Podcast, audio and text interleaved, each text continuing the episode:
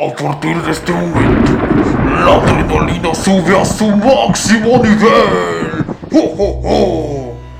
Todos los elementos están reunidos para hacerte vibrar la piel y en donde no hay cabida para los más débiles. Ey, ey, ey, ¿a dónde vas? Mejor prepárate para vivir una experiencia completamente mortal. Una experiencia a punta de muerte. Queda con ustedes Mario Alberto Moreno, el gallo giro. A punta de muerte.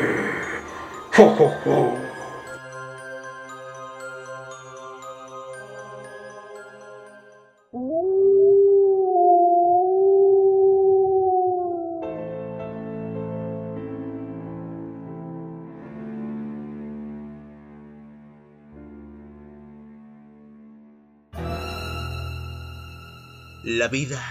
Un proceso obligado a través de un ciclo natural que hay que cumplir al pie de la letra. Dicho ciclo es marcado por las leyes de la naturaleza y donde nadie, absolutamente nadie, tiene escapatoria. Hablar de este ciclo es hablar de aquellas fases que nosotros ya conocemos como todo ser humano y ser vivo. Nacemos, crecemos, desarrollamos cambios y maduramos, nos reproducimos y al final, al final morimos. Esta una fase es inevitable, pues todos, absolutamente todos, vamos directo a la tumba, pero lo que desconocemos es nuestra fecha de caducidad, las causas y quizá en algunos casos, quienes se encuentran implicados. A lo largo de la historia han surgido diversas explicaciones acerca de las diferentes causas por las cuales muere una persona. En la antigüedad se hablaba de muerte natural y sacrificios a diversos dioses prehispánicos en México. Posteriormente, mediante las enfermedades a partir de la conquista española en nuestro país, destacando como las primeras al sarampión, la viruela, la peste, y conforme ha pasado los años, se han sumado nuevas enfermedades que han aparecido a nivel mundial hasta el día de hoy con el COVID-19. Pero también hablemos de una tercera causa de muerte, la creada por el hombre. Los primeros indicios de muerte creados por el hombre acontecieron en la época prehistórica con la famosa ley del más fuerte. Llegado el México prehispánico, se habló de ofrendas y sacrificios de personas hacia los dioses de la naturaleza. Con la llegada de los españoles, la religión católica y la creación de la Nueva España, encontramos a la Santa Inquisición, organización encargada de torturar y quemar a personas por falta de obediencia. Siglos después se suscitaron movimientos sociales y también guerras donde las armas y métodos de matado se hicieron más visibles, pero hasta hace algunos años estas armas llegaron al alma haciendo que regresara a la vez esa Inquisición en un nivel más grave, vestido de asesinato. Pero peor aún, que esta nueva Inquisición se presenciara dentro de una misma familia. ¿Por qué hablamos de una nueva Inquisición? Hablamos de una nueva Inquisición por el simple hecho de hablar de una nueva metodología de tortura. Si la Santa Inquisición de la Nueva España hablamos de que las personas eran torturadas, quemadas en leña verde, pero de alguna u otra manera también se presenciaba el sufrimiento humano de quienes padecían esto, o más bien de las víctimas, podríamos decir que en décadas recientes ha llegado esta nueva Inquisición vestida de asesinato.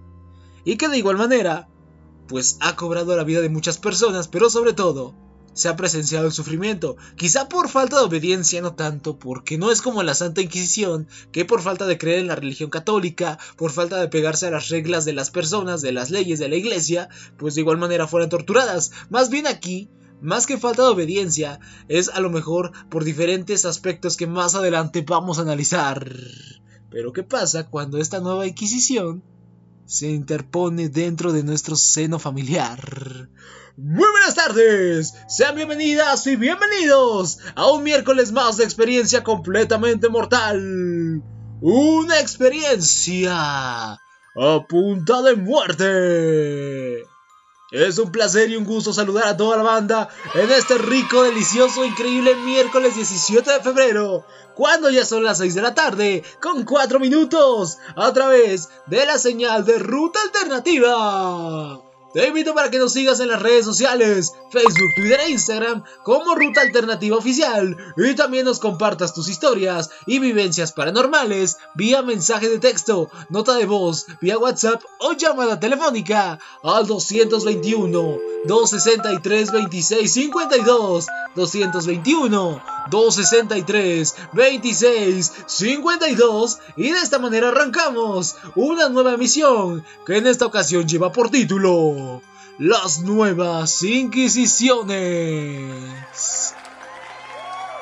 Hace unos instantes hablábamos de que los asesinatos, incluso entre familia, se han hecho presentes durante las últimas décadas. Pero, ¿te has imaginado que un hijo mate a sus padres? Seguramente has visto casos o has conocido o has escuchado casos de estos. Bastantes quizá. Pero ¿qué tal si lo preguntamos a la inversa? ¿Qué pasaría si un padre o una madre mata a sus propios hijos? Para ti, ¿cuál sería peor? Es lo que yo te pregunto. ¿La primera o la segunda situación? ¿Qué secuelas crees tú que dejan estos actos al resto de la, para el resto de la vida de quien los ejerció? ¿Qué impacto social pueden generar? El día de hoy te traigo las historias de la llena de Querétaro y la fiera de la Jusco, en donde los protagonistas, o más bien, las protagonistas de estos actos son mujeres. Muy pocas de estas historias que se han suscitado por personas de este género ya que si bien nosotros sabemos que han existido este tipo de casos, la mayor parte de estos han sido ejercidos por hombres, y bueno, vámonos rápidamente a poner en contexto y en materia que estos casos surgieron a, finales del siglo XX. Es decir, que estamos hablando más o menos de la década de los 80s o de la década de los 90s, y en donde los primeros indicios de asesinatos, de prostitución, de fenómenos sociales que iban más a atentar contra la vida, estaban en su apogeo. Sobre todo, cabe destacar que en América Latina ya se suscitaban este tipo de casos y de hecho había algunas canciones de diferentes géneros musicales, por ejemplo destacando la salsa, que describían este tipo de cosas que describían este tipo de sucesos, que le cantaban a su, tierra porque de alguna u otra manera estaban percibiendo que los, eh, este tipo de actos estaban más presentes, pues básicamente que cualquier otro día, ¿no? Entonces, en México no fue la excepción. Sin embargo, hay que conocer un poquito cómo es, qué causas incitaron a estas personas a realizar estos actos. Actualmente, eh, al hablar de asesinatos, nosotros podíamos eh, recurrir y pensar en, esta, en estos tiempos que hablamos, por ejemplo, de feminicidios, hablamos, por ejemplo, de secuestros, hablamos, por ejemplo, de trata de personas, a través de diferentes tácticas de prostitución, que todos conocemos más o menos cómo va la regla, en la cual pues eh, van las personas, los, los malhechores, eh, hacen este delito de trata de personas, mandan a las calles a estas mujeres a prostituirse, a entregar una cierta cuenta, y a lo mejor si no cumples con una cuota, pues entonces te matan. Eso mismo más o menos pasa con este, bueno, con, con otros tipos de actividades delictivas, ¿no? Siempre hay que entregar una cuenta y bueno, pues siempre, en caso de que tú no cumplas, pues va para adentro, va para la muerte, va para la tumba. Entonces, más o menos, generalmente, pues es a lo que nosotros estamos familiarizados, ¿no? Pero hay que destacar, como ya lo mencionábamos, que estas actividades en tiempos recientes, en su mayoría, son realizadas por hombres. Pero últimamente, las mujeres también han ganado terreno. ¿Quieres conocer más? Quédate en casa con nosotros porque aquí, aquí comenzamos. 23 de abril de 1989. Un día que cambiaría la historia en Querétaro. Una ciudad muy tranquila al parecer. Una ciudad que pudiéramos imaginar que tiene todos los elementos necesarios para vivir en paz y armonía. Pero vamos a aterrizarnos 32 años después. Claudia Miganjos. ¿Te suena alguno de estos nombres? ¿Te suena esta fecha? ¿Te suena este estado? Vamos a descubrir un poquito más acerca de la primera historia que tiene que ver con la llena de Querétaro. Un 23 de abril de 1989, el esposo de Claudia recogió a sus hijos a la escuela y los llevó a su casa. Allí, Castaños, quien era el ex marido de Claudia, y ella misma entablaron una discusión bastante intensa. Castaños le investigó sobre el padre Ramón y expresó su deseo de volver a estar juntos. Claudia, furiosa, defendió al padre Ramón y rechazó el deseo de Castaños de reavivar su relación. Antes de irse, Claudia amenazó a Castaños diciéndole que lo lamentaría. Después de cerrar la puerta detrás de él, Claudia subió a meter a sus hijos en la cama y se fue a dormir. ¿Qué pasó con Claudia? Vamos a poner un poquito en contexto todo lo que pasó con Claudia, porque de este tipo, bueno, de este, podríamos llamarlo de este antecedente, es que se viene la parte interesante de nuestra historia del día de hoy. ¿Quién fue o quién es? Porque aún vive Claudia Miganjos.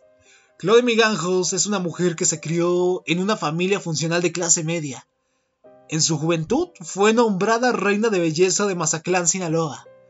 Después de graduarse en comercio, se casó con Alfredo Castaños Gutiérrez, de quien mencionábamos hace unos instantes. Habría mantenido una discusión. Claudia y Alfredo tuvieron tres hijos. Después de la muerte de sus padres, la familia heredó una cantidad considerable de dinero y se mudó a la ciudad de Querétaro. Allí, los tres niños estaban inscritos en un colegio llamado Colegio Fray Luis de León. Era un colegio católico y donde Claudia Miganjos trabajaba como profesora de catecismo. Claudia, posteriormente, con el paso de los meses, abrió una tienda de moda en el centro. Sin embargo, a finales de la década de 1980, Claudia y su esposo comenzaron a desarrollar problemas matrimoniales como todos, como todas las personas. Sin embargo, pues aquí comenzó a mostrar signos de inestabilidad emocional. Esto de acuerdo con las declaraciones de familiares y amigos de Claudia. La pareja asistió a terapia matrimonial con el doctor Jaime Flores del, Instinto, Asesino, un programa de televisión de Discovery Channel. Y bueno, el doctor Flores afirmó que la lucha de poder aparente dentro del matrimonio era irreconciliable. Poco tiempo después, Claudia se obsesionó con alguien, con un compañero de trabajo de la escuela en donde ella impartía clases. Y estamos hablando del padre Ramón. Para ello, Claudia y Alfredo ya se habían separado. Esto en el año de 1989. La obsesión entre Claudia y el padre Ramón era tan fuerte que incluso lograron enamorarse y tener una relación escondidas. Porque hay que conocer que todos aquellos que están al servicio de la religión católica tienen estrictamente prohibido mantener relaciones ya sea afectivas o sexuales. Así que esta relación empezó a cocinarse, empezó a foguearse, empezó a intensificarse de alguna u otra manera entre Ramón y Claudia. Pareciera que la relación iba tan perfecta como todas relaciones, como todo tipo de eh, vínculos afectivos, y bueno, pues de esta manera pareciera que Claudia ya tenía el mundo perfecto, pues ya cocinado, ¿no? Después de la separación de que tuvo con Alfredo Castaños. Eh, hasta que un día esto, esta relación ya no dio para más. Y entonces hubo una separación. Cuando Claudia tenía 33 años comenzó a experimentar algo que de alguna u otra manera la llevó a actuar con uno de los crímenes que quedaron archivados y expedidos a la historia de Querétaro. Claudia durante sus 33 años de edad comenzó a experimentar severos ataques psicóticos en los meses previos a los asesinatos de sus hijos. Estos ataques supuestamente involucraron alucinaciones de demonios y ángeles que dejaron a Claudia psicológicamente descompuesta. Regresando al tema de la discusión, Hablamos de que Alfredo Castaños había investigado la relación entre Claudia y el padre Ramón, expresándole como todo ex su deseo de volver a, conciliarse con Claudia y poder de alguna u otra manera revivir la llama del amor, la llama de la pasión, revivir su relación pues. Después de la discusión en donde Claudia terminó furiosa y en donde, bueno, pues dijo que eh, Alfredo lamentaría el hecho de haber ido y haberla celado, haberla cuestionado, haberla interrogado, haberle, haberla tratado de persuadir para que la relación de alguna u otra manera volviera a comenzar. Quedamos en que Claudia subió a sus hijos a sus cuartos y bueno, se fue a dormir. Horas más tarde, el 24 de abril de 1989, ocurrió la escena del crimen. Eran las 4 de la mañana y Claudia Miganjo se despertó con fuertes voces en su cabeza debido al resultado de las alucinaciones que ya tenía desde hace algunos meses. Afirmó que las voces le decían que Mazatlán había desaparecido y que todo Querétaro era un espíritu. Desesperada Claudia llamó a su amiga Verónica Vázquez, quien le pidió a Claudia que se calmara. Su amiga Verónica prometió venir por la mañana para ayudarla. Luego de la llamada, Claudia se levantó de la cama, se vistió, fue a la cocina y tomó tres cuchillos. ¿Para qué tomó los cuchillos? Ahí te va. Pero antes de decirte para qué los usó, cabe destacar que sus hijos aún seguían dormidos plácidamente. Pasaron los minutos y cerca de las 5 de la mañana vino lo que de alguna u otra manera cambiará cambiaría la vida de Claudia, pero también de alguna u otra manera pues no sé, a lo mejor eran las voces inconscientes que pasaban por su cabeza. Cerca de las 5 de la mañana Claudia despertó a su hijo Alfredo. Alfredo tenía 6 años. Lo atacó con un cuchillo. El niño se apoyó de la cama lo más que pudo, pero Claudia tomó su mano izquierda y se la amputó por completo.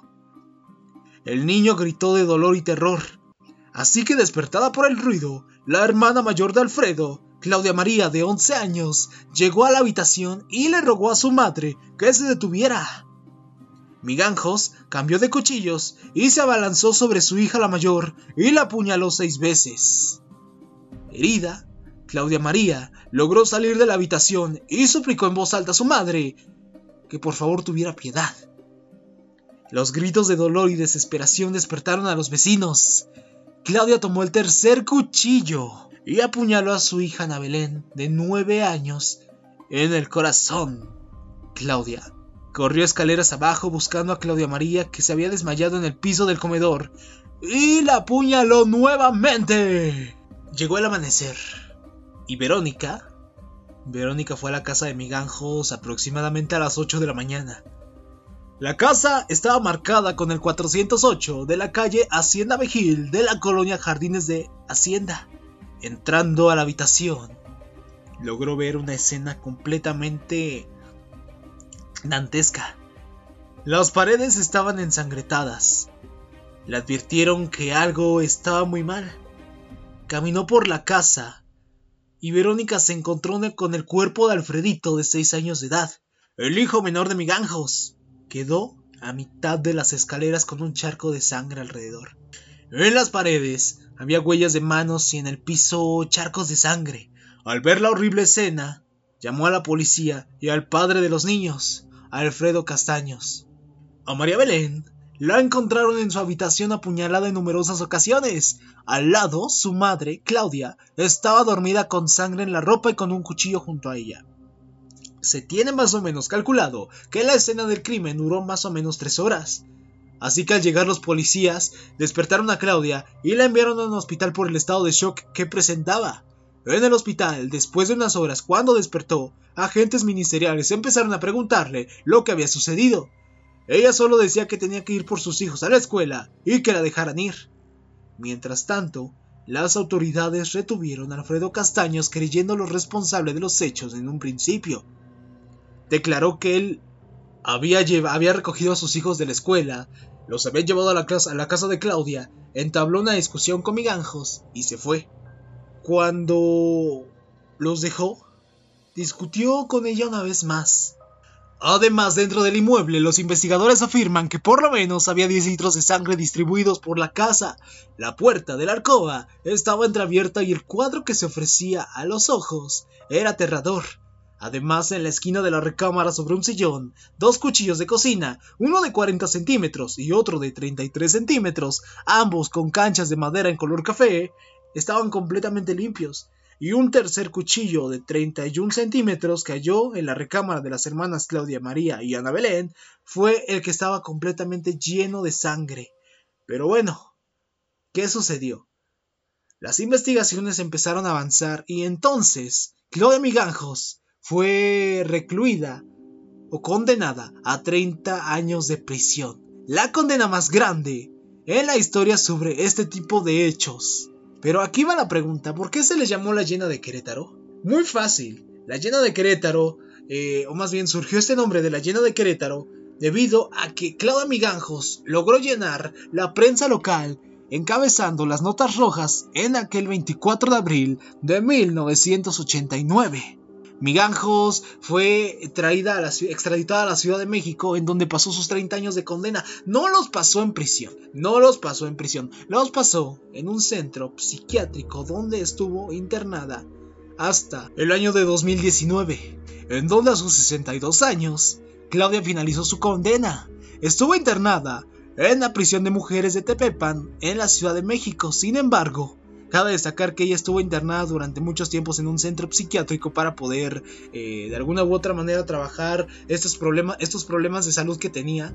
Pero cuentan por ahí las historias que la casa donde Miganjos mató a sus hijos actualmente se ocupa como una casa de rituales satánicos y sobre todo en donde se han aparecido las voces y las almas de aquellos tres pequeños infantes que fueron asesinados por su propia madre. Lo de Miganjos es uno de los ejemplos de estas nuevas inquisiciones. Pero aquí no acaba la cosa porque años más tarde surgió una historia similar aquí en la, bueno, en la Ciudad de México. Al sur de la Ciudad de México, una historia similar a la de Claudia, quizá un poco más fuerte o no tan tensa, pero que prácticamente de alguna u otra manera también tiene mucho que ver y que forma parte de las nuevas inquisiciones encabezadas por mujeres que también ocurrieron a finales del siglo XX en la década de los 90. Algo muy interesante es que antes de pasar a la segunda historia que es la Fiera de la Claudia Miganjos al salir de, de su condena en el año 2019 eh, fue custodia o estuvo podríamos llamarlo de alguna manera custodiada o está custodiada por su hija, bueno, por una de sus sobrinas, porque sus hijas murieron, por una de sus sobrinas que actualmente se está haciendo cargo de ella. Yo lo que quiero saber es si de alguna u otra manera tiene un remordimiento de conciencia porque, o sea, matar a tus propios hijos con armas de cuello blanco. Y bueno, o sea, yo me pregunto qué pasará actualmente por la cabeza de Miganjos porque todavía vive. Y de hecho, puedes buscar en videos de YouTube el caso y te va a aparecer. Fue un encabezado que estuvo circulando en 2019 por todos los medios de comunicación cuando Miganjo salió de, de aquel, bueno, de su condena, salió de prisión. Estuvo circulando en todas las redes sociales, en Twitter, estuvo como pie de nota en periódicos importantes como Milenio, como El Sol de México, como Grupo Fórmula, incluso en Televisa, en donde pasaron reportajes sobre este caso. Y bueno, pues de alguna u otra manera, las causas que implicó, ¿no? El hecho de que tú llenaras las notas locales de tu estado, bueno, las notas rojas de tu estado por el crimen que habías cometido, es bastante trágico y de hecho creo que es de los primeros y únicos casos que se han visto en la República Mexicana que han llegado hasta esta índole. Actualmente podríamos hablar de feminicidios, podríamos hablar de asesinatos, de secuestros, que sí, que sí son preocupantes, que sí han dejado secuelas. Y que a lo mejor de igual manera, al igual que en el caso de Miganjos, de los pequeños que murieron, eh, las almas andan rondando en las casas y a lo mejor en los, lugares donde estas víctimas de feminicidios, de todo este tipo de actos delictivos, pues a lo mejor tienen presencia espiritual en el lugar donde fueron, bueno, donde les arrebataron la vida.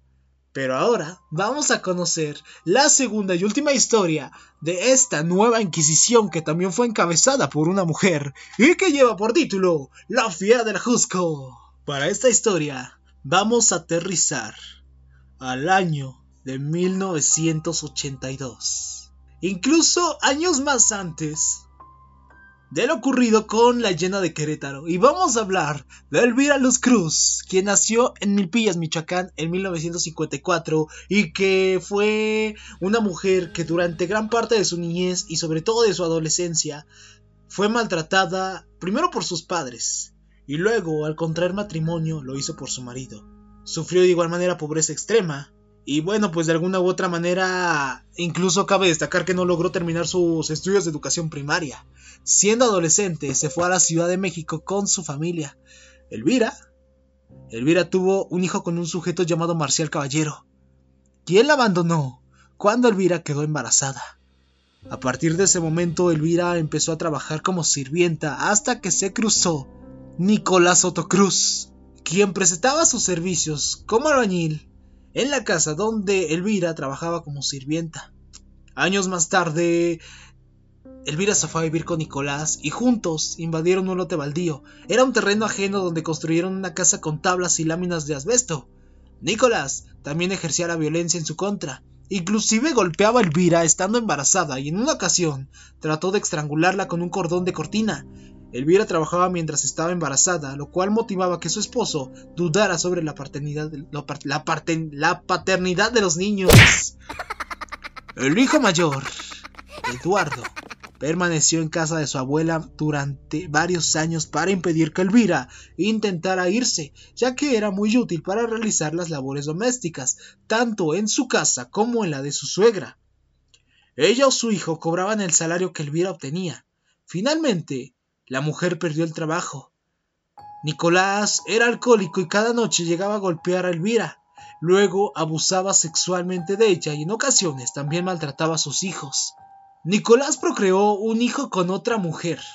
Esto, como varias parejas y es más que lógico, enfureció a Elvira. Discutió entonces con Nicolás, quien se puso violento, y durante una semana, Elvira y su esposo pelearon diariamente hasta que llegó la noche del domingo 8 y lunes 9 de agosto de 1982. El lunes por la mañana estuvieron a punto, a punto de llegar a los golpes, y Elvira amenazó a su esposo con irse de su casa con sus hijos. Al final, Nicolás fue el que optó por marcharse y le dijo que iba a dejarla, pero antes de irse a su trabajo, Nicolás pasó a casa de su madre para informarle lo que pensaba hacer. Le pidió de favor que vigilara a su mujer y se marchó. La desesperación, por otro lado, hizo presa a Elvira, quien se sintió completamente abandonada e impotente con sus hijos a cuesta, sin trabajo y sin dinero, pero sobre todo sin saber qué hacer a continuación. Llegó ese lunes 9 de agosto, marcando el reloj las 10 de la mañana en la casa ubicada en la calle de Jacarandas, Manzana 13, Lote 11, Colonia Bosques del Pedregal, en el Ajusco, Ciudad de México. De tanta desesperación que Elvira tenía, cometió uno de los crímenes, quizá no tan graves como en nuestra primera historia, pero sí uno de los primeros indicios de estas nuevas inquisiciones. Elvira primero ahorcó a Israel con un calcetín color azul marino. Sorprendió al niño por la espalda y lo mató. A Eduardo, otro de sus hijos y el mayor, lo, ahorcó con un trozo de tela y a Marbella con un fajero para bebé. Al terminar de matar a los tres, se dirigió hasta donde se encontraba María de Jesús, una hija más, y vamos a decir que la más pequeña de todos. Con sus manos le tapó la boca y la nariz hasta asfixiarla. Después Elvira intentó suicidarse ahorcándose con un mecate usando el cadáver de María de Jesús como peso adicional, pero en ese momento llegó su suegra, quien evitó que lograra su, su objetivo. Elvira estaba completamente inconsciente. Minutos más tarde, la policía llegó alertada por los vecinos encontrando los cadáveres y a la llorosa mujer. Luego de que elementos de la Dirección de Investigaciones para la Prevención de la Delincuencia la detuvieron, la llevaron al Ministerio Público, en donde declaró que su vida había sido un sufrimiento en todo tipo de aspectos, tanto económico como afectivo, y que su esposo, Nicolás Soto, era muy mujeriego, que algunas veces le daba dinero y otras no, y que de alguna manera ella tenía que conseguir dinero prestado entre los vecinos o comida para darle alimento a sus pequeños y en donde además justificaba los indicios de violencia que vivía por parte de Soto Cruz. Posteriormente, Elvira Luz ingresó al reclusorio sujeta a proceso penal por homicidio calificado el 12 de agosto de 1982. Tenía entonces tan solo 28 años de edad. Pero las irregularidades en el proceso penal y la vida de miseria que había padecido Elvira despertaron la simpatía de la opinión pública por la mujer asesina, a quien los medios de comunicación bautizaron como la fiera de la Jusco. Inclusive cabe destacar que diversas asociaciones políticas y feministas le manifestaron su apoyo y solicitaron la absolución del proceso, Organizaciones feministas se solidarizaron con la causa al considerarla víctima de un sistema social que no ofrece infraestructura adecuada para que las mujeres, sobre todo las mujeres en condiciones de pobreza, ejerzan una maternidad humana digna y responsable. Cuando Elvira ingresó a la cárcel, contaba solamente con el primer año de educación primaria. En prisión terminó la primaria, la secundaria y el bachillerato, además de concluir los estudios de mecanografía, costura y un curso de inglés. Para el año de 1986, el abogado Efraín Garza, por instrucciones de Elvira, demandó a una productora cinematográfica de nombre Chimaristac por haber utilizado su caso para la difusión de una producción fílmica llamada Los motivos de luz. Posteriormente, ella no volvió a dar motivos o razones sobre este, esta demanda a la prensa y Elvira salió del penal de Tepepan Xochimilco en el año de 1993 reinició su vida con 62 mil pesos, producto de la demanda a la empresa cinematográfica que filmó Los motivos de la luz, mismo documental o misma nota que también se hizo viral en todos los medios de comunicación y que te voy a dejar a través de las redes sociales. En Facebook, Mario Moreno entre comillas el gallo giro. Twitter, arroba Mario Alberto-02 e Instagram como arroba APDM-radio. Ahí nos puedes encontrar en todas las redes sociales y también puedes compartirnos tus historias de índole paranormal. En nota de voz, mensaje de texto, llamada telefónica o también visitar próximamente nuestro sitio web, en donde vas a poder encontrar contenido exclusivo y completamente gratis. Pero qué interesante, ¿no? Qué sorprendente ver cómo es que estas nuevas inquisiciones surgen o son encabezadas por mujeres en una etapa en la, cual se estaban apogeando este tipo de actos y en, de igual manera en la cual los hombres eran los principales sospechosos. Vamos a... Vámonos, vámonos en corto a deducir que aquí podríamos en, este, en esta segunda historia justificar que a lo mejor eh, la desesperación, la impotencia de un estilo de vida que no era apto y que no era propio para, bueno, para ejercer una maternidad responsable y digna, pudieran hacer que Elvira arrebatara la vida de sus pequeños. Y sobre todo, pues, el sufrimiento que llevó desde pequeña, el maltrato de sus padres, el hecho de tratar de calmar su corazón de alguna manera, buscando llenar los vacíos emocionales con diferentes hombres, en este caso el último, quien de alguna u otra manera pues la maltrataba, no le daba dinero y sobre todo ejercía actos de represión y toxicidad como ahora les llamamos las nuevas generaciones, porque el hecho de que tú mantengas vigilada a tu mujer, vigilada a tu esposa, de todo lo que hace con su mamá, pero no le das dinero, entonces ¿qué esperas que haga, no? Yo creo que toda madre tiene eh, la obligación o el sentimiento de salir a buscar el sustento para poder darle lo mejor que pueda a sus hijos, ¿no? A diferencia de la primera historia en donde el asesinato a los pequeños fue por un padecimiento de esquizofrenia, un ataque psiquiátrico, aquí estamos hablando de una desesperación que le llevó a la cabeza, que la puso en un estado completamente inconsciente, que mató a sus pequeños de toda la desesperación que traía. ¿Y cuántos casos no se esconden en el México actual? ¿Cuántos casos no se esconden de todo este tipo de historias o de este tipo de hechos que están, digámoslo así, estacionados, están centrados en una misma causa? Lo dejamos a tu criterio y te invitamos a que nos dejes tus comentarios en las redes sociales y también de alguna u otra manera que nos compartas sus historias ya que eso para nosotros es de mucha utilidad. Así que próximamente vamos a estar justamente lanzando nuestra página de internet en donde vas a poder encontrar la repetición de los podcasts, vas a poder encontrar reportajes y próximamente también vamos a estar enfocándonos en historias paranormales de la región, tanto de Puebla como de Tlaxcala. Así que si tienes alguna historia, no dudes en anímate y compártela con nosotros. Y de esta manera, mi gente, de esta manera yo aprovecho para despedirme. Muchísimas gracias por haberme acompañado durante estos minutos y esperando que este programa haya sido de tu agrado. Muchísimas gracias a la producción en el Máster Digital al buen Renato. Y bueno, pues también invitarte a que siga las redes sociales de Ruta Alternativa-Oficial porque tenemos una programación completamente exclusiva y dinámica para ti. Te vas a quedar bien acompañado con toda la buena vibra, con todo el carisma, con toda la con todo el buen rollo de nuestros amigos de What's New que llegan en punto de las 7 de la noche para seguir llevándote lo mejor de la programación de Ruta Alternativa. Mañana jueves tenemos programas como por ejemplo Boombox Culture, tenemos también por ejemplo a la escucha del feminismo académico, que justamente es un programa que tiene mucho que ver y que podríamos relacionar estas dos historias en este programa para poder a lo mejor analizar un poquito más el contexto.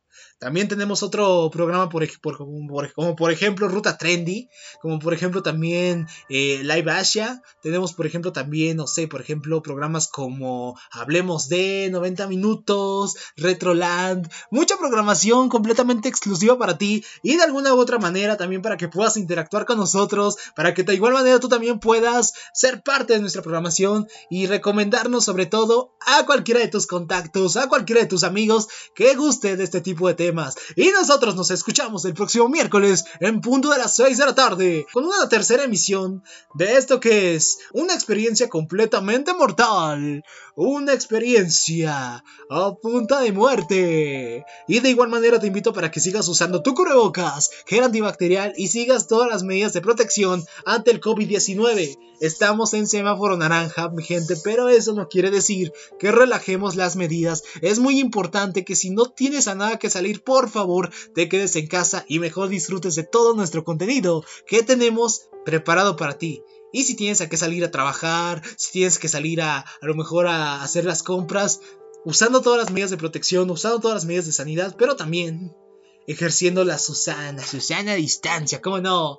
Así que pórtense bonitos, síganos en redes. Por cierto, te compartimos el WhatsApp para que nos mandes tus historias de terror, tus historias paranormales al 2212 63 26 52 2212 63 26 52. Yo soy Mario Alberto Moreno. Muchísimas gracias y adiós. Esto fue a punta de muerte.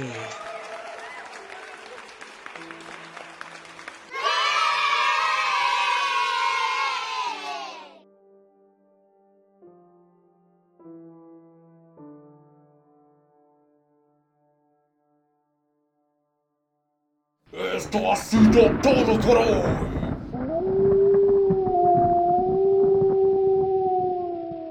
Pero no te preocupes, tenemos una cita el próximo miércoles para vivir más miedo, más experiencias mortales a través de A Punto de Muerte. Recuerda compartir tus historias al 2212 63 26 52 vía mensaje de texto o WhatsApp. Una producción de Ruta Alternativa Oficial de la Facultad de Ciencias de la Comunicación, Gestión 2017-2021. A punto de muerte. Oh, oh, oh.